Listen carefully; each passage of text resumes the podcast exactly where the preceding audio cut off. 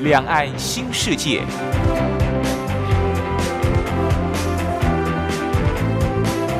这是一个让您打开视野、胸怀两岸、放眼全球的云端世界。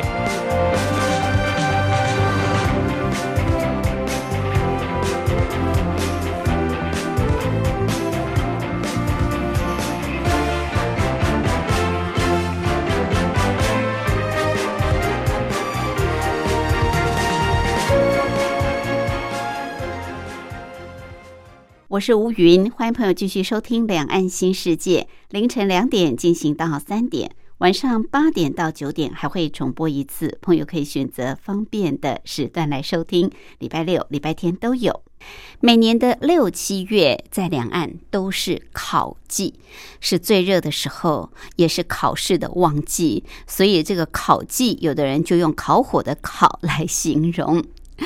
好，考试对学生来说压力真的是非常大，不管是中学是大学的这些窄门要挤进去，尤其是大家心目当中的明星学校、重点大学、重点高中，在大陆都叫做重点，在台湾叫做明星或者是一流学校啊，那都是很不容易的。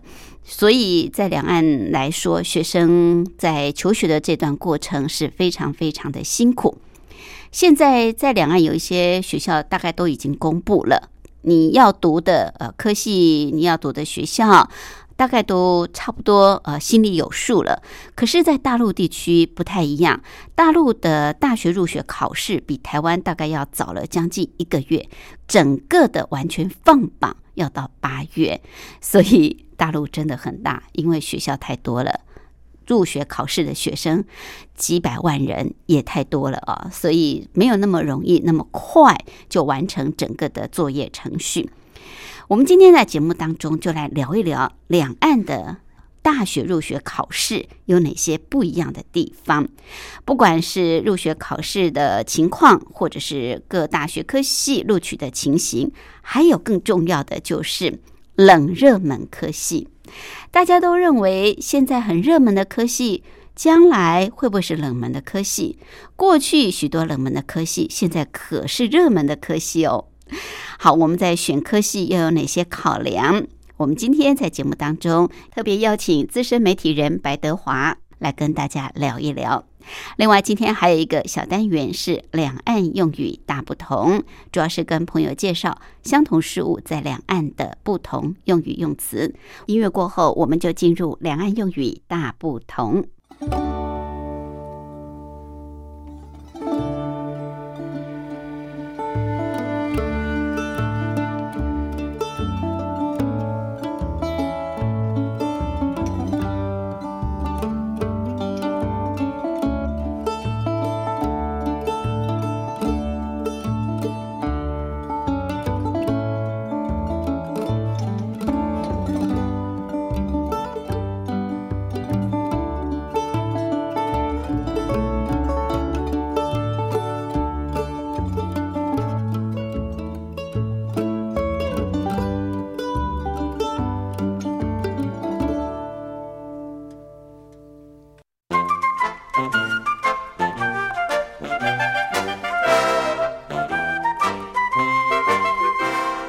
两岸用语大不同。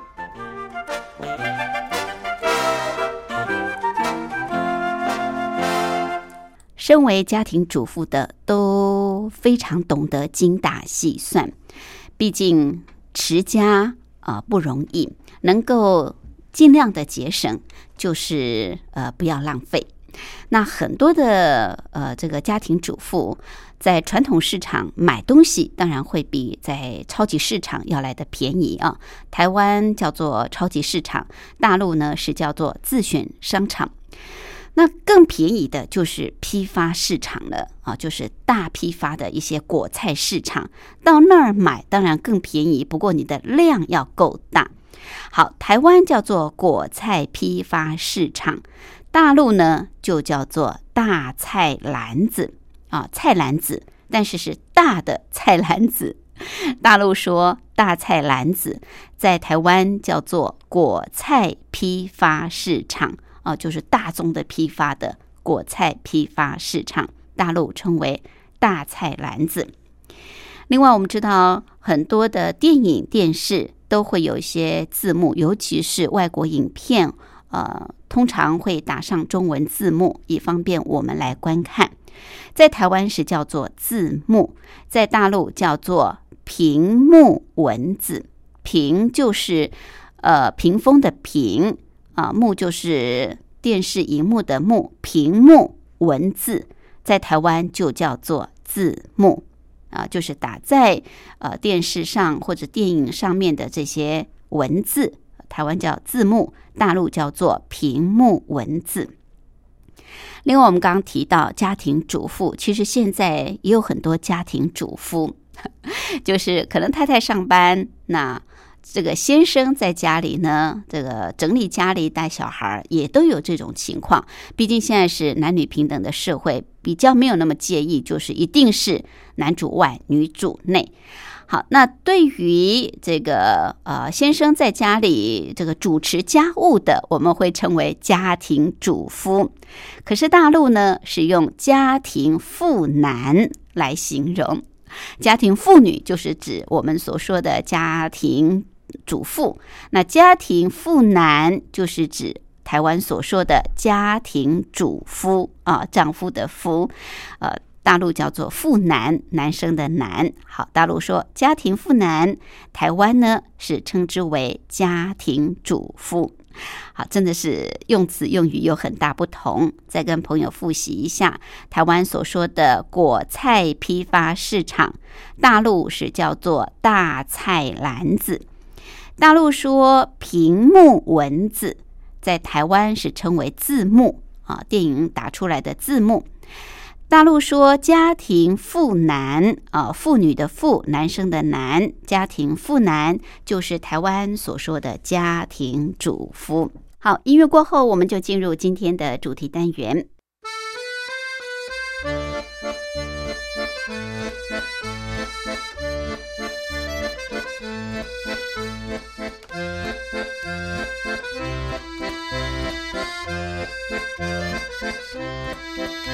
Thank you.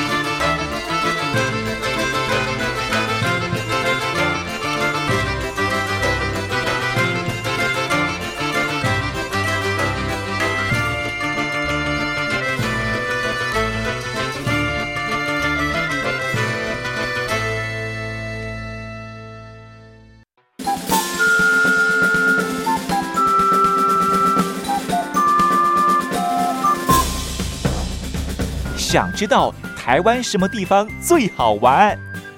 想知道台湾什么美食最好吃？想知道两岸发生了什么大事吗？您想要的我们都有。收听光华之声，丰富您的人生。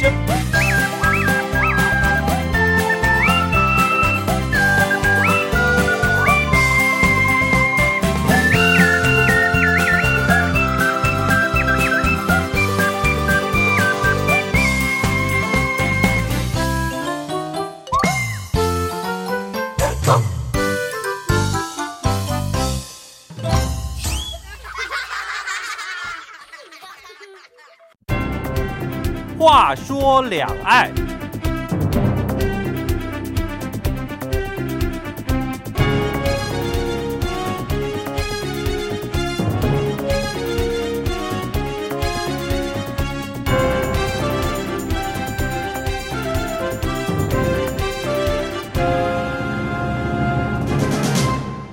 我是吴云。我们今天节目的贵宾是资深媒体人白德华，德华好。主持人好，各位听众大家好。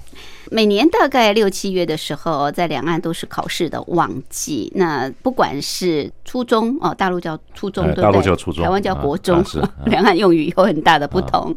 好，这个国中升高中，或者是高中升大学嗯啊，大大陆叫大考嘛，对他们叫高校，高校高校啊联招，高校啊联招是啊是，那我们叫大学联考啊。啊好，考试是学生他们面临最大的一个压力跟挑战。在两岸学生，我发现哦，其实在课业的这个部分都一样，没错，而且大陆学生面对的这个挑战更大哦是，要挤。窄门的情况更严重。其实过去早期我们那个时候嗯考大学也是挤窄门啊，啊嗯，这个淘汰率很高的。但现在后来因为台湾大学。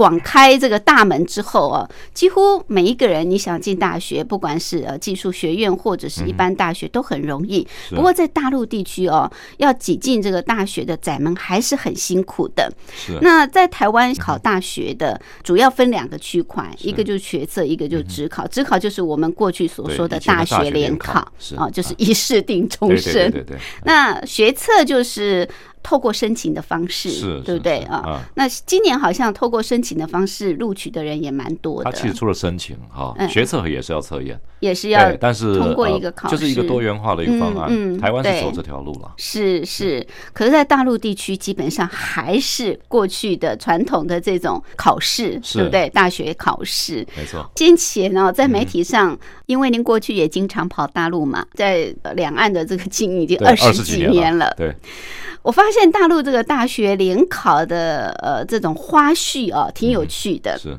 各个补习班也有补习班嘛，哦，哦，他那个补习班更比台湾更厉害，更厉害。对，大城市啊，因嗯。为他竞争的人太多，太多。是是是，这个要考试前还是一样，像台湾有所谓的集中来加强嘛。没错没错都有。然后因为大陆地区地方大，是。他们呃这个考试的当天啊，可能之前就要进驻，对不对？嗯没错，他有所谓那种整个高校村啊，什么陪考村啊，哦，对，因为因为竞争实在太激烈，嗯而且我我觉得两岸哈最大是。一个情况就是很难对比。很难对比。比如我们谈这个教育，问题哈对，台湾很小，就是从过去一个单独的大学联考，现在变多元化。是。那我们每年参加的就十来万人。对，啊。那以前大学联考人人数也差不了太多，嗯嗯，但是大陆啊，每年参加大学联考啊，到二我印象二零零八零九年哈，当时每年都有一千万人左右，一一千万人参加大学联考，台湾人口一半呢。是啊，那它慢慢的减少减少，到了九百四十万，啊，所以这个情况来看啊，这个很多事情啊，你很难用台湾的眼光来看大陆。到底对，因为每个省市那么多省那么多市，嗯哼，而且大家要挤窄门，台湾人台湾学生要进台大。嗯，啊，觉得台大是这个第一志愿，对啊对。这样大概所有学生的梦想。对。啊，那除了就是成绩比较差的是，啊，那大陆的话你要进北大，嗯。那北大的话，总共九百多万人，每年就录取多少人？他们以目目前来看，北大的学生哈，嗯，总共呃学校总学生数大概不到三万，但是呃本科生有一万五千，大概占了一半左右，啊，一万三到一万五。那本科生四四个年度下来，平均你可以算出每年要的这样大概就是三千人左右，哇，所以你九百一六十万将近一千万人要去挤对，呃，三千名左右，是，对不对？所以所以你你很难去类比，所以大陆那个教育哈问题太多了。是是是好，虽然问题很多，但是我们还是这个来了解一下是啊、嗯不管是提供给我们台湾地区的朋友，这个有志要到大陆读书的朋友做个参考。所以刚刚副总编提到，光是这个大学联考啊，我们还是嗯以大学联考来说好了。这个台湾跟大陆哦，就相差了呃将近十倍之多啊。是您刚刚特别提到，就是说呃本科生哦，是我想我们台湾地区的年轻朋友大概听不太懂啊，是什么是本科生？他本科生讲了，就像我们那个嗯大学、呃一进去以后的这个新鲜人大学生，啊，但是他大陆为什么叫本科生？嗯因为他本科就是比如说你是建筑系的，是你是这个化工系的，嗯你是中文系、外文系，这个其实就是你念的本科是什么，所以大陆叫本科生。哦那为什么叫本科生？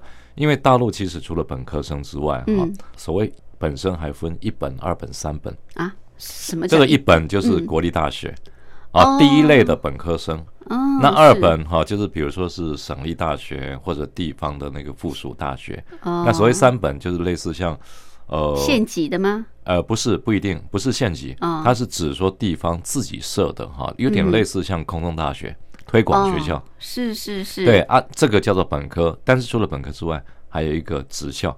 就类似我们的呃以前的专科学校啦，高高职这一类的，但是属于是大学这个部分的。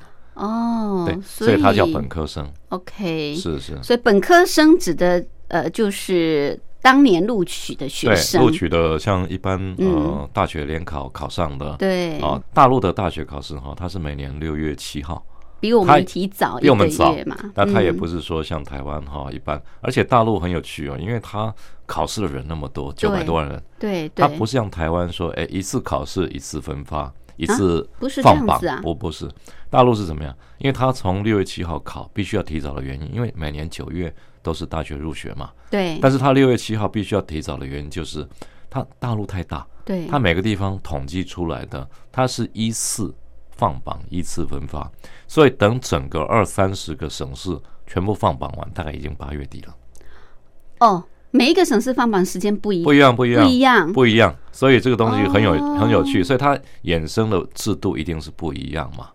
嗯哼，对。是是，那像我我们过去了解的哈，像我们在大陆很多年，北京啊、上海每个地方都去哈。嗯。其实我觉得大陆比较有趣的一个地方就是说，它九百多万人每年考试，对那考试的话，其实像呃最大的一个问题就是说，我们看到了一个新闻，这个江苏啊、南京啊、广东、福建几个省的家长起来抗议，嗯抗议什么？就是因为大陆哈、每个学校有多少名额，我的孩子要怎么进去，嗯这公平不公平的问题。变成一个很大的问题，怎么说呢？他不是联考吗？它是联考，但是问题是，比如说我举一个简单的例子哈，嗯是。呃，它其实不公平的地方很多。嗯。比如过去来讲，北京啊，北京，我们假设北京大学，OK。它一年三呃招考这个三千个学生，是。这三千个学生是固定的，嗯，嗯它不可能增加嘛。对。但是我们看哦，如果是你是来自福建的，北大分配给福建地区的考生啊，名额文科可能只有二十个，理科三十个，但是福建本地的学生有多少人？二十五万到三十万人。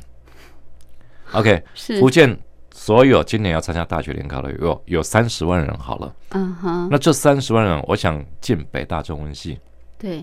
可是北大文科分配给福建地区的只有二十个人。好，嗯哼，是。那这三千个里里面，可能文科的只占了三百个，嗯。这人数已经很少了。是。而且我现在讲的是只有福建一省，是。如果是广东，嗯。可能文科的二十五个人。哦，每一个省份分配的名额不同。不一样，所以这个就造成一个问题：如果你的户口在北京，嗯。好，那北京的名额就很多，哦，所以会造成一个什么现象？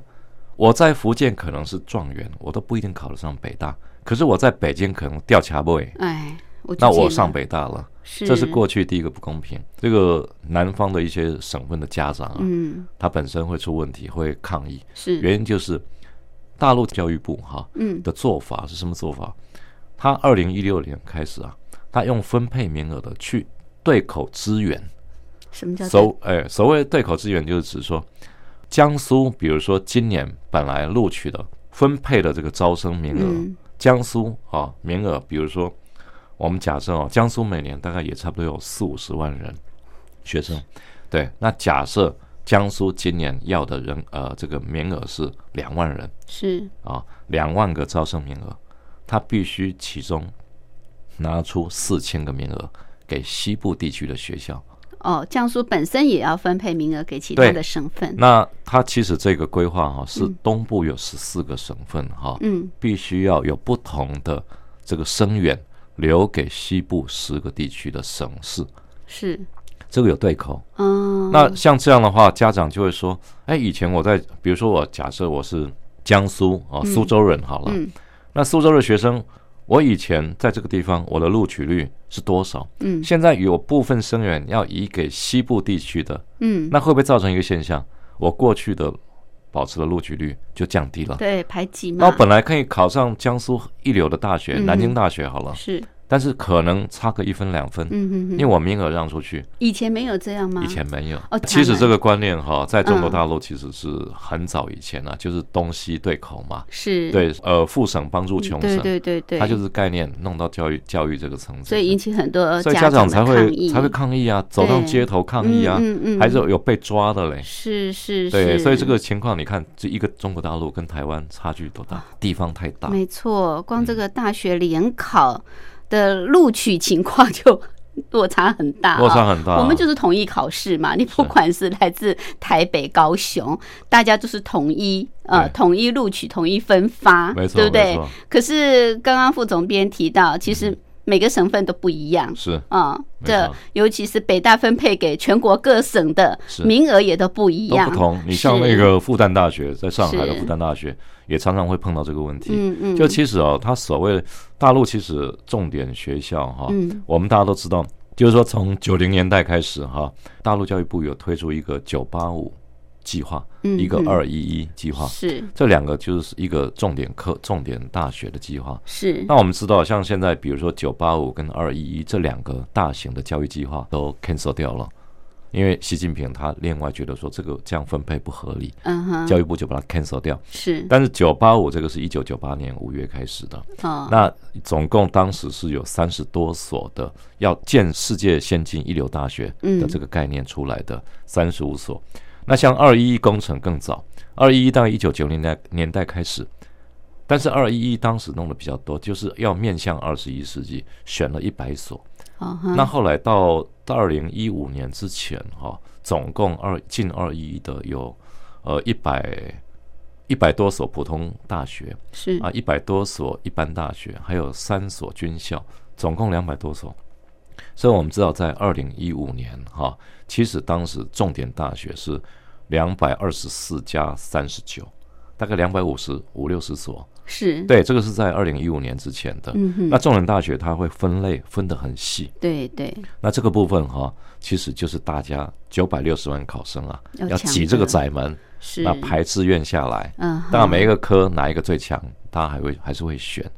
所以我觉得大陆这个是教育很不容易，是一个很大的工程，非常的复杂，比台湾复杂好几百倍啊！是你看这个两百多所重点大学，然后这些科系，你要光要去排这个选填志愿就够头大了，那个绝对是大学问。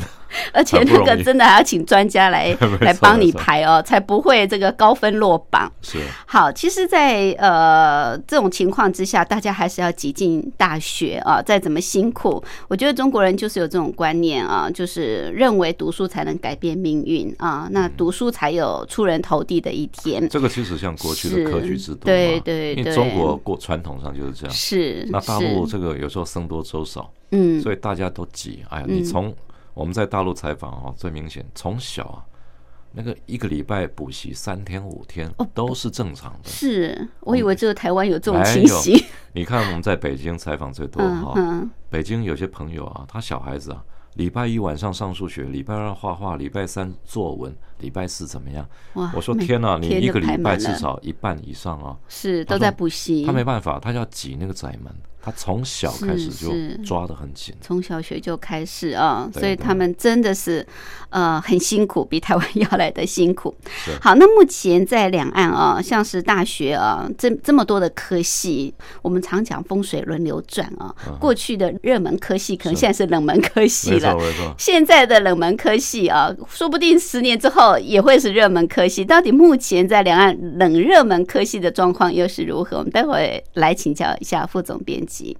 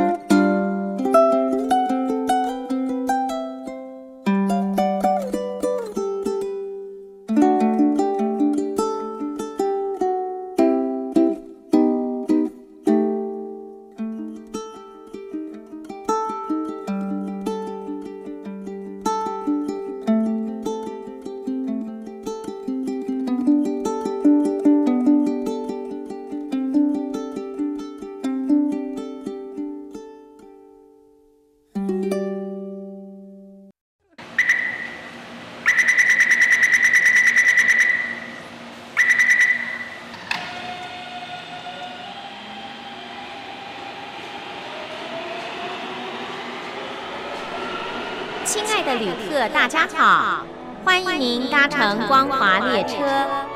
我们中途的停靠点有中波七一一千赫、九八一千赫、八零一千赫、八四六千赫，以及短波九七四五千赫。希望您随时利用这些频道上车，和光华之声的朋友们一起翱翔天际。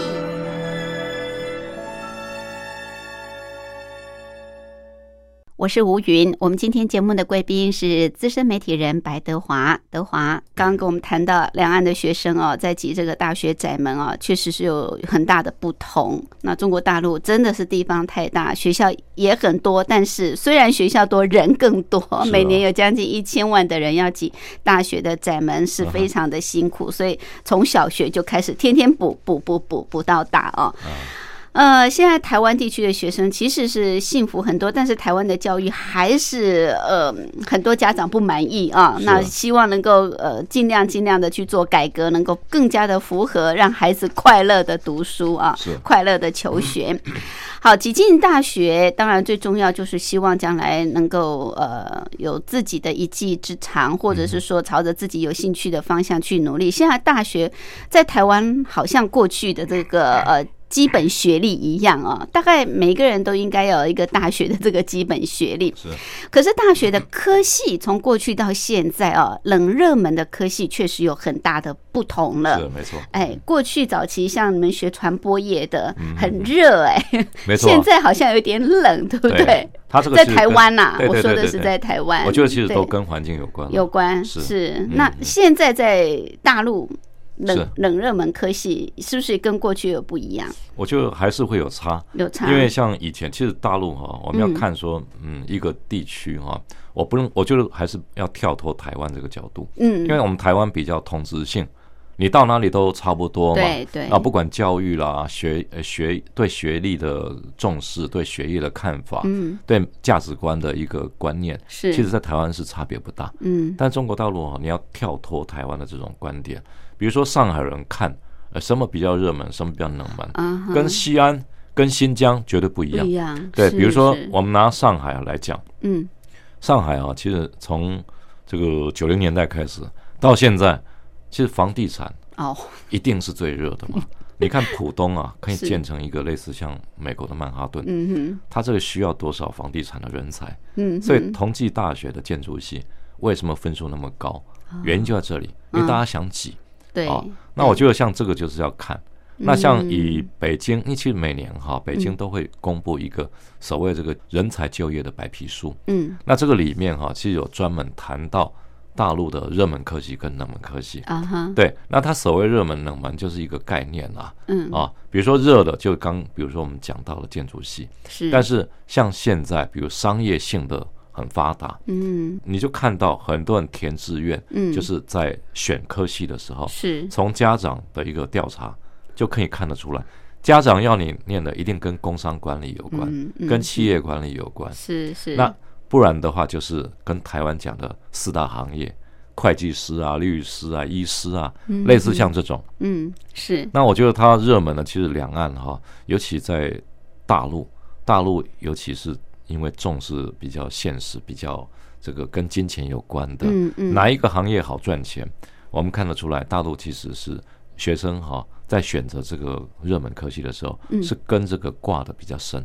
哦，就前途嘛，金钱的钱跟前途挂钩比较深，没错，比较重视这个部分。对。那冷门的话，当然就是因为我觉得蛮可惜哈，因为以前大陆比较不讲究文史科系，哎，文史科系还是现在还是冷门，还是冷门。那像考古的这一块，但是当然不一样。你如果到那个一些比较考，像新疆啊，那些地方看，它考古可能是一个热门，比较发达。对，就是每个地区它强调的不太地域性不同。对对对。所以因应当地的这种发展的产业，所以冷热门科系就不一样。我觉得是一个观念问题，因为像以前哈，你看大陆没有人念政治系，因为他文革时候没有政治系，哦，对，他没有的，因为政治这种东西，大陆的想法跟台湾不一样。嗯，台湾是一个你了解政治理论、政治呃环境，嗯，但是大陆它是怎么样？它是以前大陆的一一句术语叫做搞运动，嗯，那政治好像就是要。啊，斗争过去啊，斗争啊，文化大革命啊，是。它等同比较负面的对。看法。法律系以前也没有，嗯，因为这个东西都是到了七一九七八年之后，那开始有。嗯，所以他们现在你看嘛，法律人才非常少。哦。中国那么大的人口，那么大的基数，哈，他每个地方真正的法律人才不够，嗯，那医生也很少，嗯，所以现在他们鼓励学生多选这些专业科系，是，但你分数还是要够了，因为这个很难考，当然，对，是啊。过去因为人少，所以我们听过大陆有所谓的赤脚医师，对对，有没有？因为他实际上就是三个月训练，嗯哼，哦，只会包扎，只会注射。但实际上，最后很多啊，透过实习变成开刀，什么都用上了。是。那当然现在不允许了。现在大大陆现在的医学系啊，什么都还是走国际化，嗯，都必须要非常的啊，这个精准。所以你看，过去的这个冷门，像是医学、法律，现在可是现在热门了转为热门了啊，因为缺少这方面的人才了嘛。对，而且要分，你像医学本身哈，像嗯类呃，比如说呃，像现在美容这一块啊，哦，医学美容这一块非常发达。那这一块他们现在，因为他知道台湾、韩国的情况啊，对。所以他们现在已经开始知道说，哦，这是一个很赚钱的行业。可是基本的这种各科都还没有发展健全，就跑到医美，哎，这一点 我觉得我们不用担心，因为大陆哦，其实在这一方面模仿学习的能力很快，超快的。是。对，所以我是觉得其实要山寨版马上就出对来了哦。而且他们甚至啊，很多告诉你，山寨版的比真版的还要好。对对对，甚至要把它发展成为自己的品牌啊。不过我觉得哈，其实像讲到这个哈，我会觉得有一个大家呃，尤其我们台湾的学生哈，嗯。倒不用太担心了，因为我其实一直在想到一个例子，像那个戴胜义，嗯，戴胜义呃，他本身是一个很成功的商业家嘛，对不对？对对，那戴胜义其实他以前是念台大中文系的，嗯。那台大中文系毕业，然后很多人就问他说：“哎，那你毕业要做什么？”嗯，那他其实哈、自己有一套说法，他就是说这个学非所用哈、其实以后可能是大用的人。哦，那为什么呢？因为他分析了几个心态，嗯比如说我假设我是中文系毕业的，嗯，那毕业以后，因为我不像法律人才、医师，很所以我专，很专业啊，嗯所以我的心态会比较谦卑。啊，但是，一般的企业家、一般的大公司、一般的老板，他喜欢用谦卑的人。嗯嗯，然后另外就是人生观，比如说，因为你对自己是开放的，因为你不是受绑被一个专业绑住。住，我我以后是我念医学系的，我就考医师啊；嗯嗯，我念这个法律系，我就是考律师执照啊。是。很多被专业绑住以后，他没有其他的思考空间。对对，当你是中文系的、外文系的，OK，你毕业以后怎么办？嗯，他觉得说反而会逼得你到处去找商机，是。找我到底要做什么，嗯嗯。反而会养成一种更积极的人生观。嗯，所以我觉得这种也不是不好对啊，对但是真的就是看自己怎么想。是好，所以没有所谓冷热门科系，你自己有兴趣的、坚持到底、努力到底的，就是热门科系啊。将来你可能就是有前途的，不管是哪个钱，对，没错，我觉得是忠于自己最重要。是，对，很多不管你做什么，对啊你自你不要念一个没有兴趣的。嗯，是是有兴趣，你就会投入啊，你就会积极。好，这个两岸的学生啊哦，在选科系当然有各自的这个考量，嗯但是两岸的学生到底呃，在这个就学的过程当中，学习态度是如何？呃，也有很多的这种报道哦，过去一直以来，因为有很多也到台湾来。呃，就读的大陆啊，学生嘛，啊，陆生来台，所以呢，哎，大家在有这种比较之后，就可以观察出两岸学生在学习的过程、学习态度，呃，真的有一些些的差异性啊。还有就是，我们台湾的学生如果说，呃，想到大陆去念书，其实很早就有人已经偷跑了啦。那现在已经更开放了啊。没错没错。那到底呃，在选校选系的这个部分啊，有什么要注意的？我们待会儿也一并请德华来告诉大家。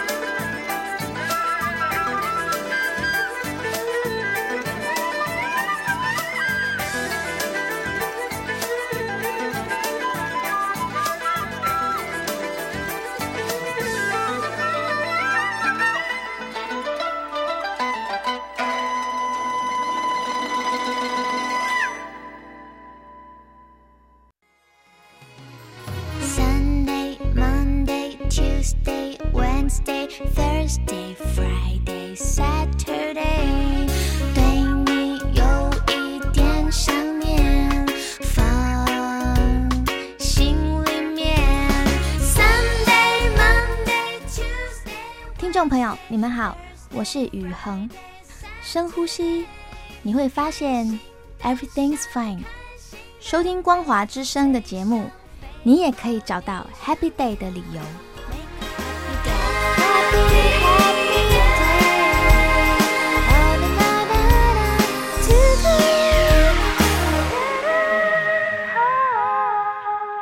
我是吴云，我们今天节目的贵宾是资深媒体人白德华。德华主要是跟大家聊一聊啊，两岸学生在考进大学的这道窄门有哪些不一样？还有就是在选科系啊。其实两岸虽然每一个时期都有不同的冷热门科系，但是刚给年轻人的建议就是忠于自己的兴趣是啊，你有兴趣，你就会投入，你就会努力，你就会能够去创造自己的一片天地。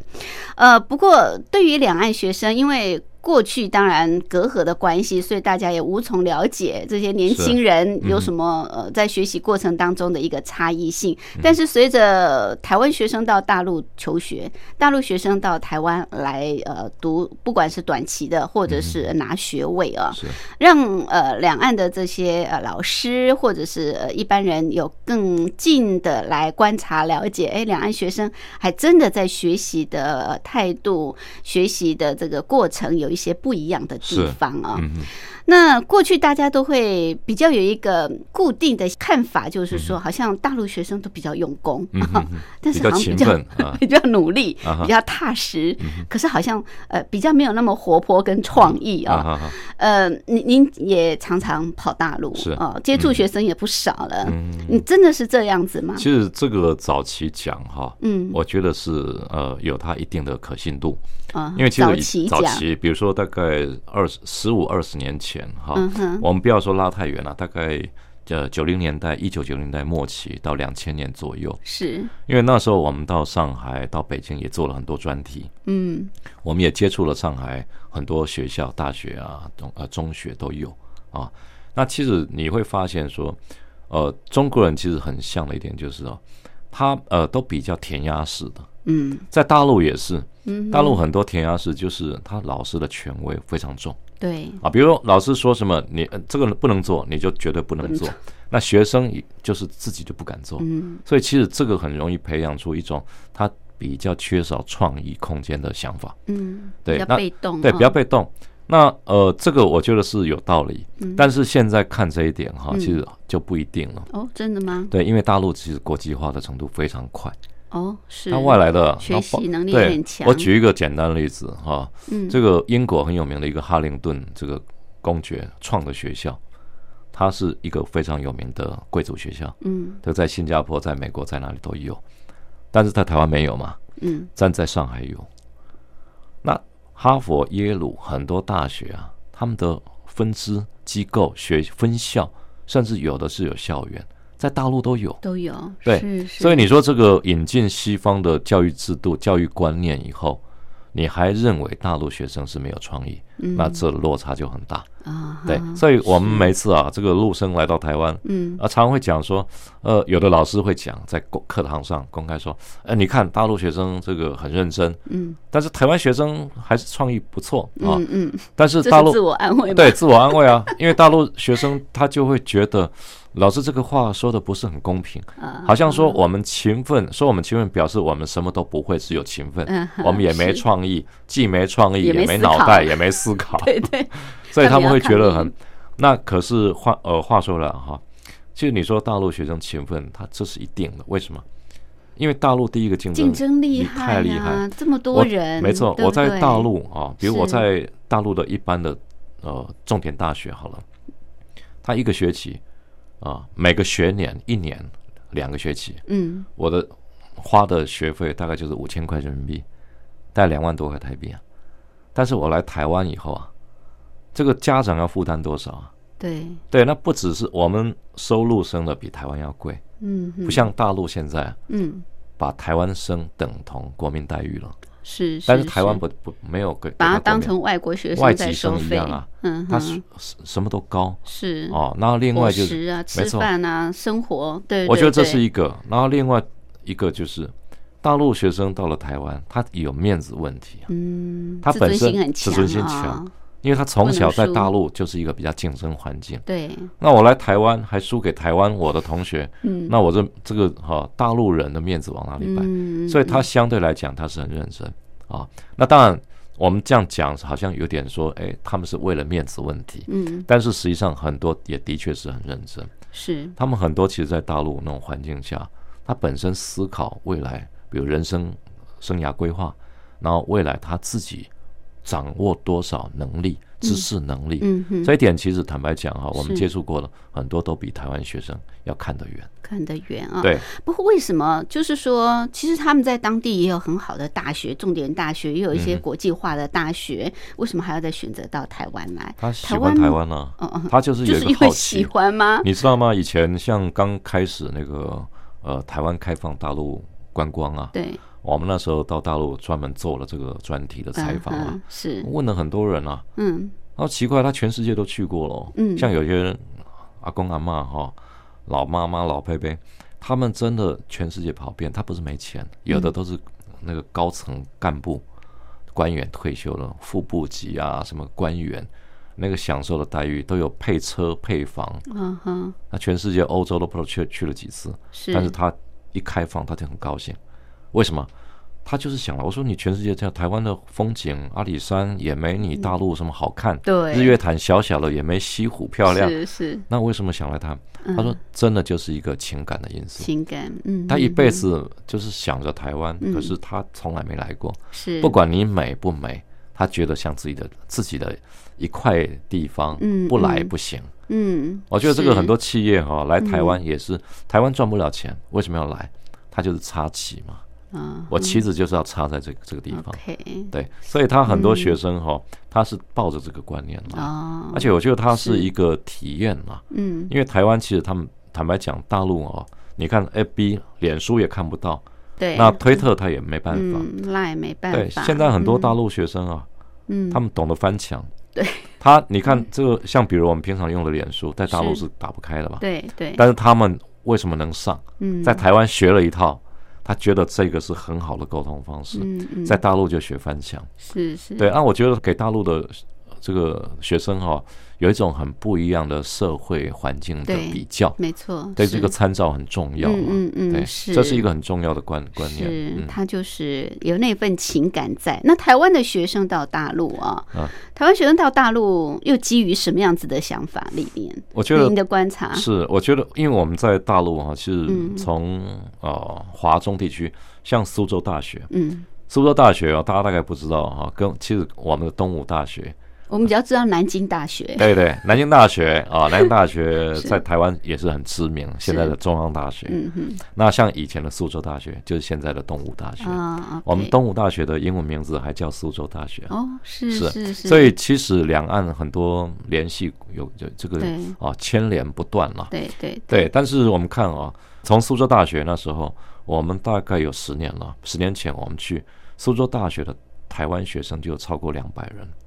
那我们后来去嗯。台商协会去聊啊，嗯。很多台商的子女也都在大陆念书，嗯，念完以后就直接在大陆实习工作。是。对，那所以我觉得很多哦，这个台湾学生会到大陆去，一个是可能是父母亲认为中国大陆它的远景，嗯它的整个国际市场嗯比台嗯湾大，就是对他想嗯看一个不同的世界。嗯哼，那另外一个就是学生本身，嗯他认为我他想要去了解一下中国大陆。嗯是，我觉得可能心态上大概都是这两类啦。对对，但是重点就是，他那个地方哈、其实竞争比台湾好。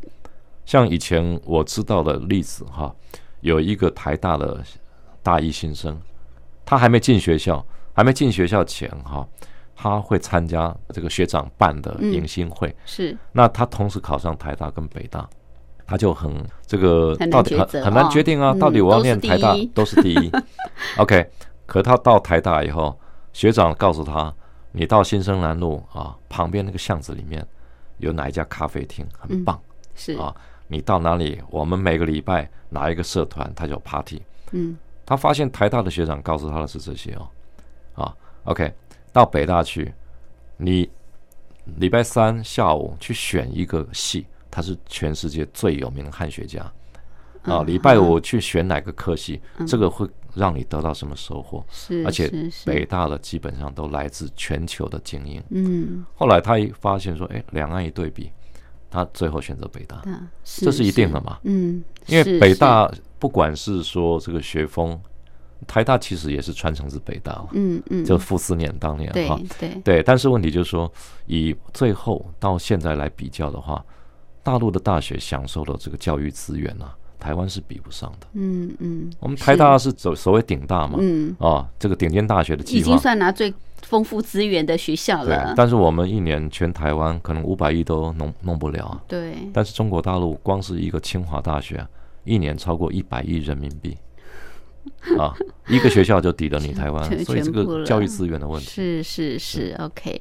那如果说台湾的学生要到大陆，你觉得选系重要还是选校重要？嗯，我觉得看，呃，两个都要考虑，嗯，因为嗯像你要看，比如说你念的什么科系，嗯。就选择什么学校，因为每个学校的强项不一不样。一样。对，嗯比如说我嗯们刚刚谈到同济大学的建筑系是最强，嗯，但是我们知道北清华、南同济嘛，啊清华大学的建筑系都是第一流，那个每年排比大概都这两个学校的建筑是最强。嗯嗯，但你如果要念法政的话，你就到人民大学跟中国政法大学。是是对。是，那你如果说是要像创意这一块跟商业行销有关的，嗯。北大的一个创意学院，是。那这个现在是非常不错，因为他们请都是全世界最有名、最飞寻的，然后都是非常高价嗯哦，非嗯钟点费哦，那个台湾也比不上是，是，那差距太大哇。所以我觉得你科系啦是跟那个学校其实要搭配着选。嗯嗯，好，我们今天真的收获很多啊！通过资深媒体人白德华的分析，让我们对两岸啊，尤其是大陆这一块啊，在这个学校、大学的经营跟大学各科系、啊、目前的一个状况有更深入的了解认识。谢谢。谢谢主持人，谢谢各位听众。